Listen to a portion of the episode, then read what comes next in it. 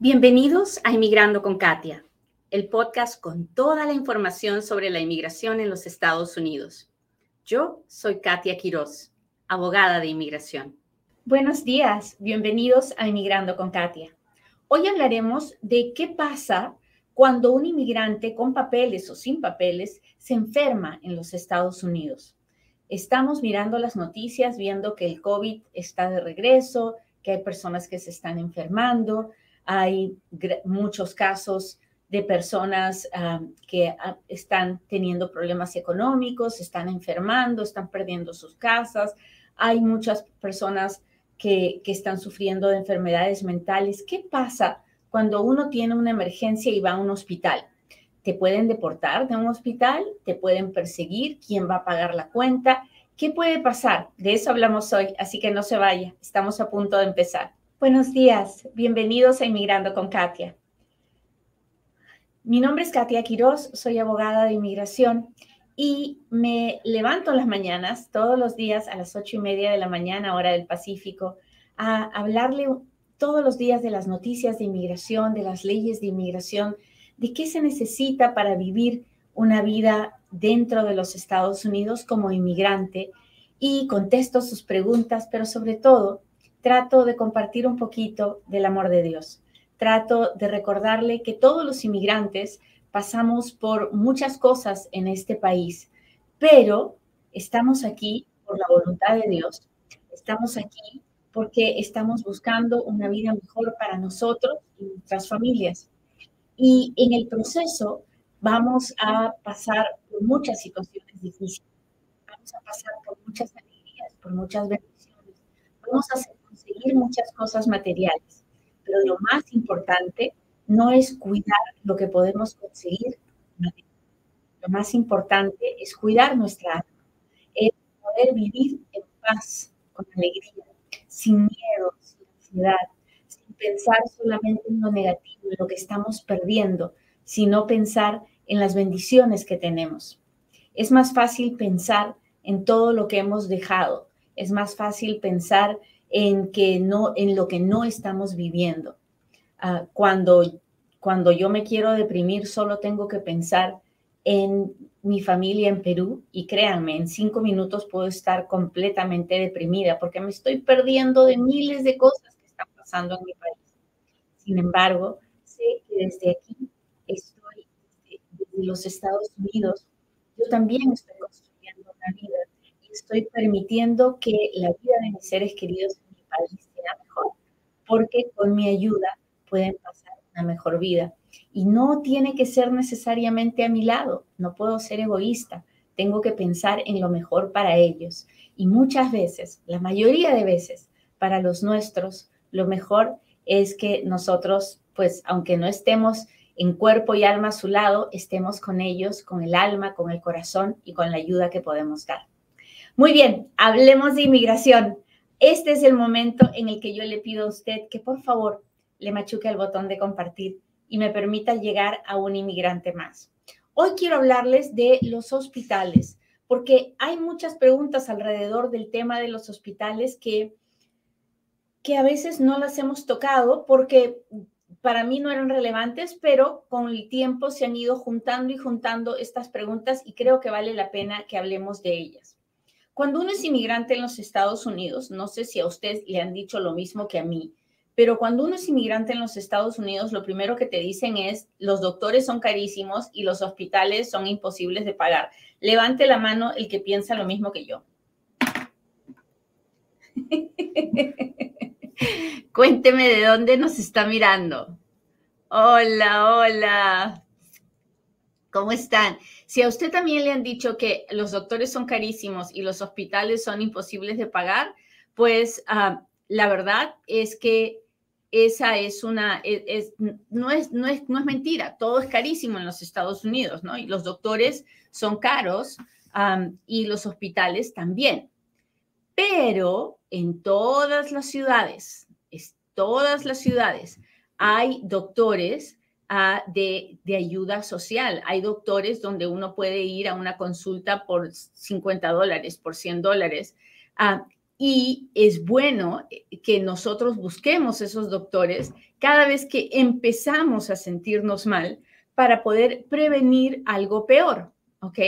Hay en todas las ciudades, sobre todo en las ciudades más grandes, también hay clínicas ah, de interés social que están subsidiadas para que las personas de bajos recursos puedan acceder a un doctor y puedan buscar así la ayuda que necesitan.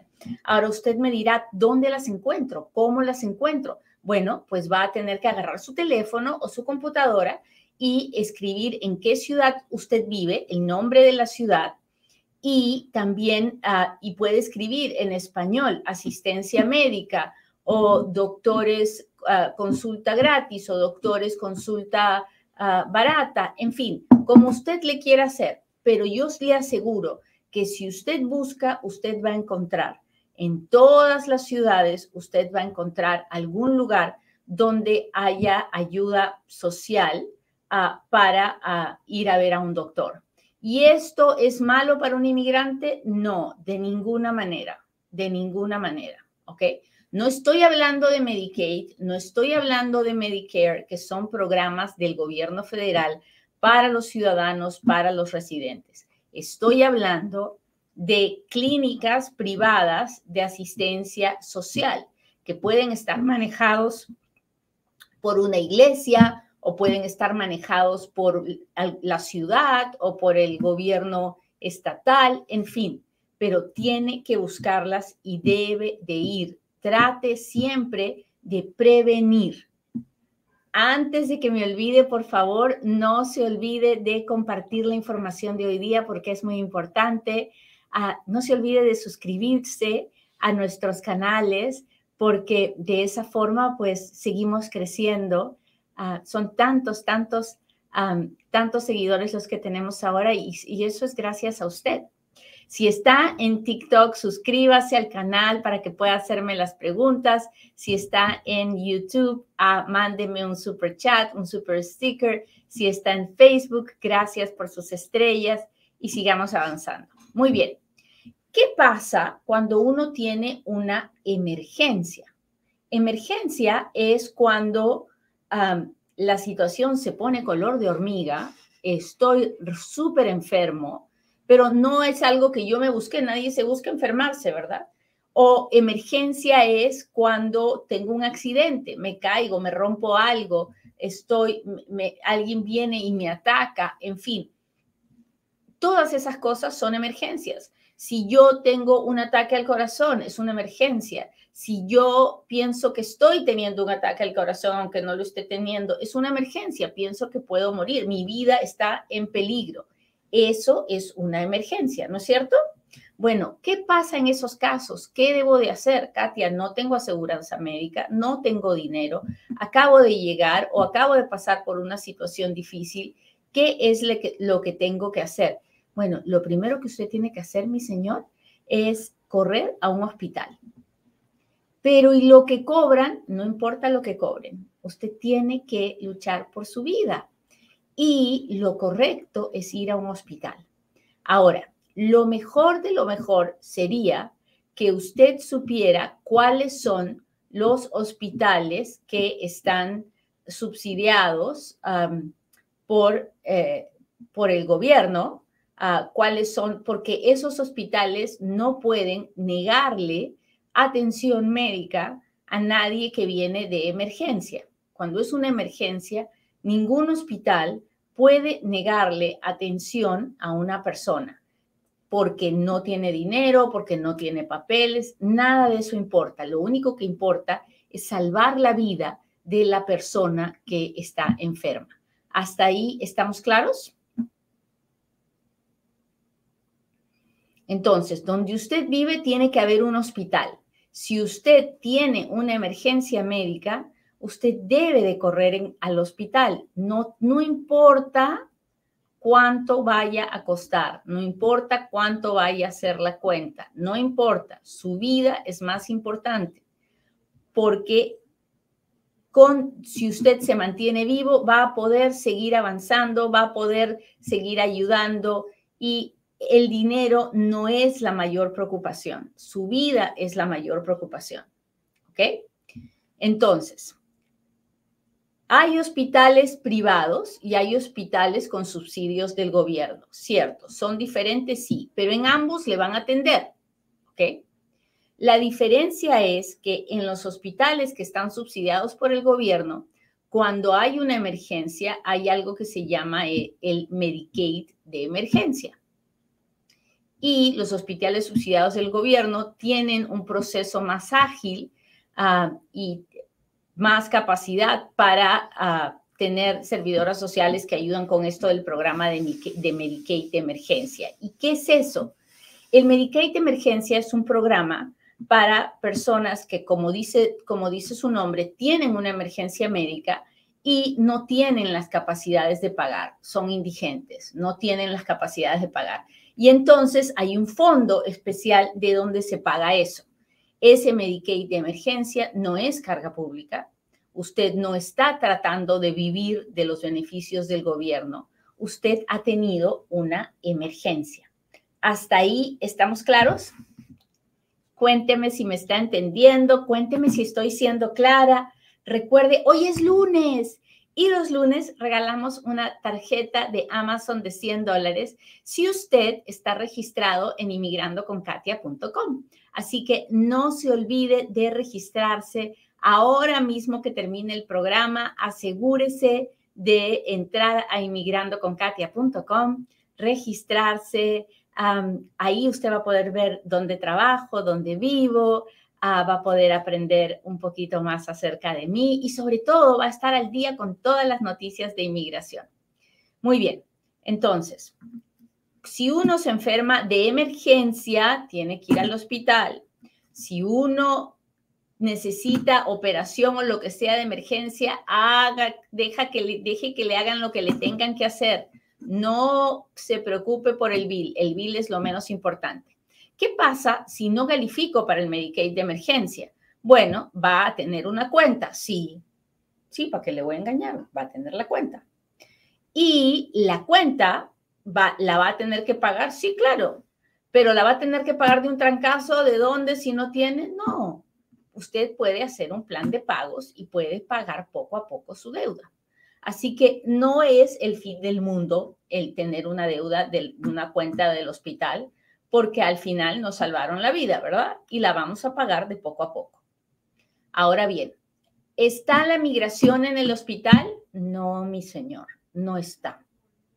¿Le pueden, entra la migración a los hospitales? Sí, a veces sí, pero no cuando van, no porque están yendo a buscar a nadie, la, inmigración llega a veces porque están llevando a alguien a quien han detenido y, necesita atención médica, ¿no? A veces hay detenciones que pueden terminar en balaceras o cosas así y hay que llevar al herido al hospital, pero no, inmigración no entra a buscar a nadie, ni ningún enfermero, ni ninguna, ningún doctor va a venir a la, va a estar en el hospital llamando a ICE. Eso no sucede así.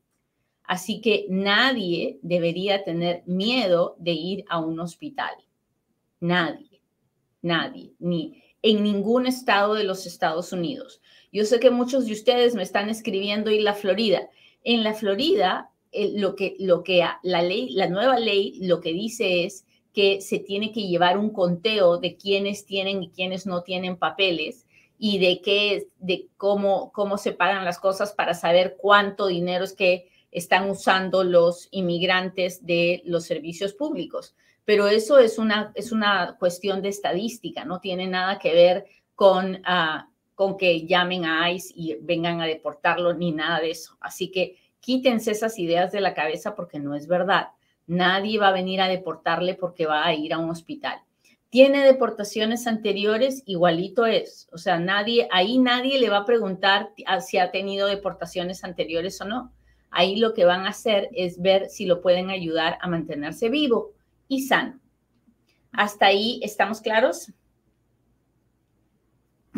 Cuénteme si me está entendiendo. Hemos hablado de cuándo debo ir al hospital, cuándo debo buscar un, doctor por mi cuenta, porque, por ejemplo, si yo tengo diabetes y yo no me atiendo, no busco el doctor, no me tomo la medicina, mi enfermedad progresa ah, y un día ya me siento muy mal porque me tengo una pancreatitis y voy a ir al hospital, uh, probablemente si un doctor puede decir, no, esto es una enfermedad crónica y entonces no va a ser considerada una emergencia.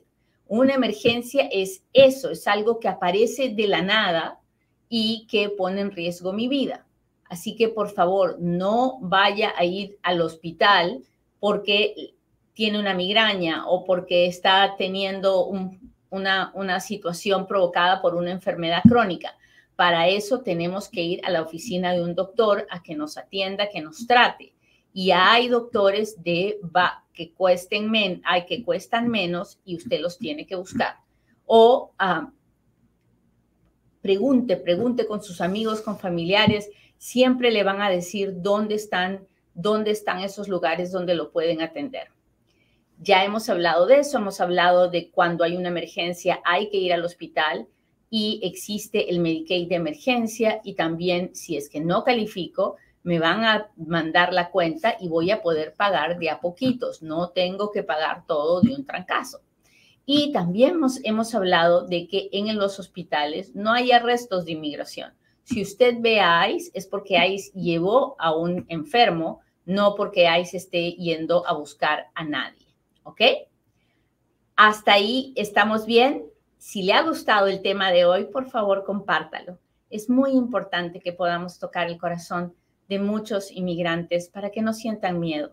Sobre todo, compártanmelo con aquellos que ustedes saben que padecen algún tipo de enfermedad, para que busquen ayuda ahora, para, para que puedan prevenir cualquier situación peor, para que puedan tener tratamiento médico y para que no tengan miedo de ir a un hospital cuando estén enfermitos.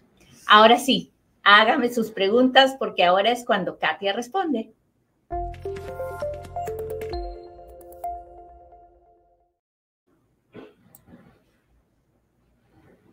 Hola, mi gente de Houston, Anita, ¿cómo está? Eduardo dice, ¿me pueden pedir un residente si soy soltero pero soy mayor de 21 años? Su papá o su mamá residente le puede pedir, claro que sí. Gracias, gracias Florcita por todas las bendiciones, las necesito de verdad. Ah, ¿Cuánto está durando la residencia bajo la visa U? Muchos años, Carmencita. Ahorita la visa U se está demorando de 6 a 7 años en ser aprobada y luego hay que esperar tres años más para poder pedir la residencia. Gracias, gracias. ¿Mi abuelo me puede ayudar a pedir la residencia? No, los abuelitos no pueden pedir a los nietos.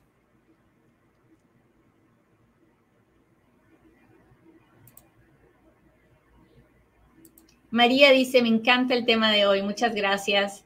Dios la bendiga. Saludos, saludos de Nicaragua puedo pedir parol, y regresar a Honduras en el 2024. Ya me toca meter la residencia para la visa U. cuando pida la residencia, recién puede pedir el parol. Tiene que esperar a que ya esté presentando sus papeles de la residencia. A ver, déjeme ver. ¿Cómo está Gaby? Gracias por estar aquí. Ah,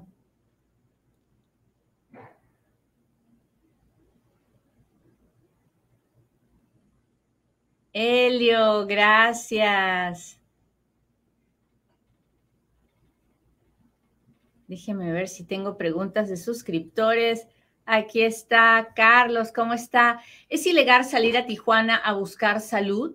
No, no es ilegal. Usted puede salir el día que usted quiera, pero tiene que recordar que si usted está indocumentado y vive más de un año en los Estados Unidos, en el momento que sale tendrá 10 años de castigo y no podrá volver a entrar por 10 años a no ser que pida un perdón y tenga una manera legal de regresar.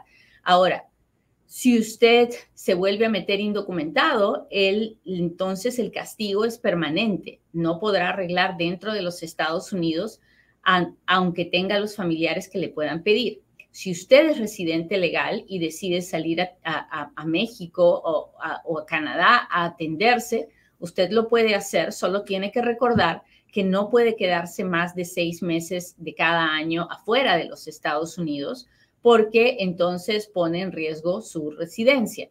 Entonces, nunca es ilegal salir, de ninguna manera, pero usted tiene que hacerlo sabiendo las consecuencias de su decisión de salir. Hay muchísimas personas que están legalmente los, en los Estados Unidos y, que, y que, que, son residentes o ciudadanos y que van y se atienden en México porque es mucho más barato y los médicos son muy buenos. ¿Qué pasa si salgo por Tijuana con parol por unas cuatro horas? Ah, si tiene el parol, puede salir y volver a entrar. ¿Y quién puede pedir parol? El que tiene DACA, el que tiene TPS, ah, en fin, son ah, varias las, los que tienen las categorías para poder pedir parol y puede salir. Hay, también he visto muchas personas que así lo hacen.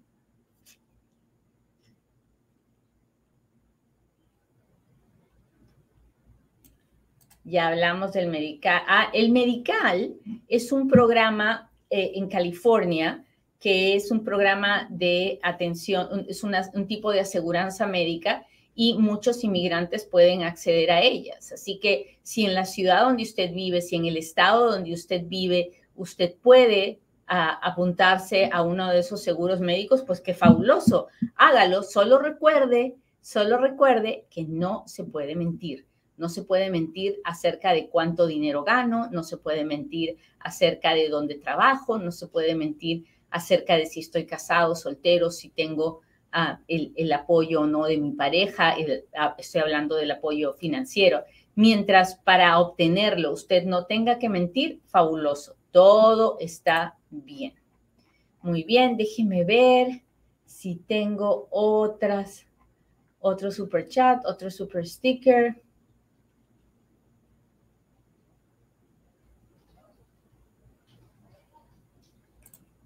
Ah, abogada, ¿puedo salir a México si hace dos meses tuve mi entrevista por ajuste de estatus en Phoenix?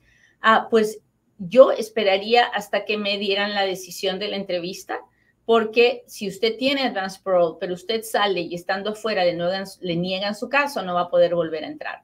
Y si usted, entonces lo mejor, lo más tranquilo es esperar hasta que le llegue su residencia para que usted pueda viajar sin problema. ¿Ok? Muy bien, muchachos, pues muchas gracias por acompañarme hoy día. Espero que el tema de hoy día haya sido tan importante para usted como lo es para mí. Y sobre todo, espero que me haga el honor de compartirlo y de ayudarme a pasar la voz, porque así es como cada uno de nosotros puede tomar mejores decisiones. Que tengan un lindo día. Hasta pronto.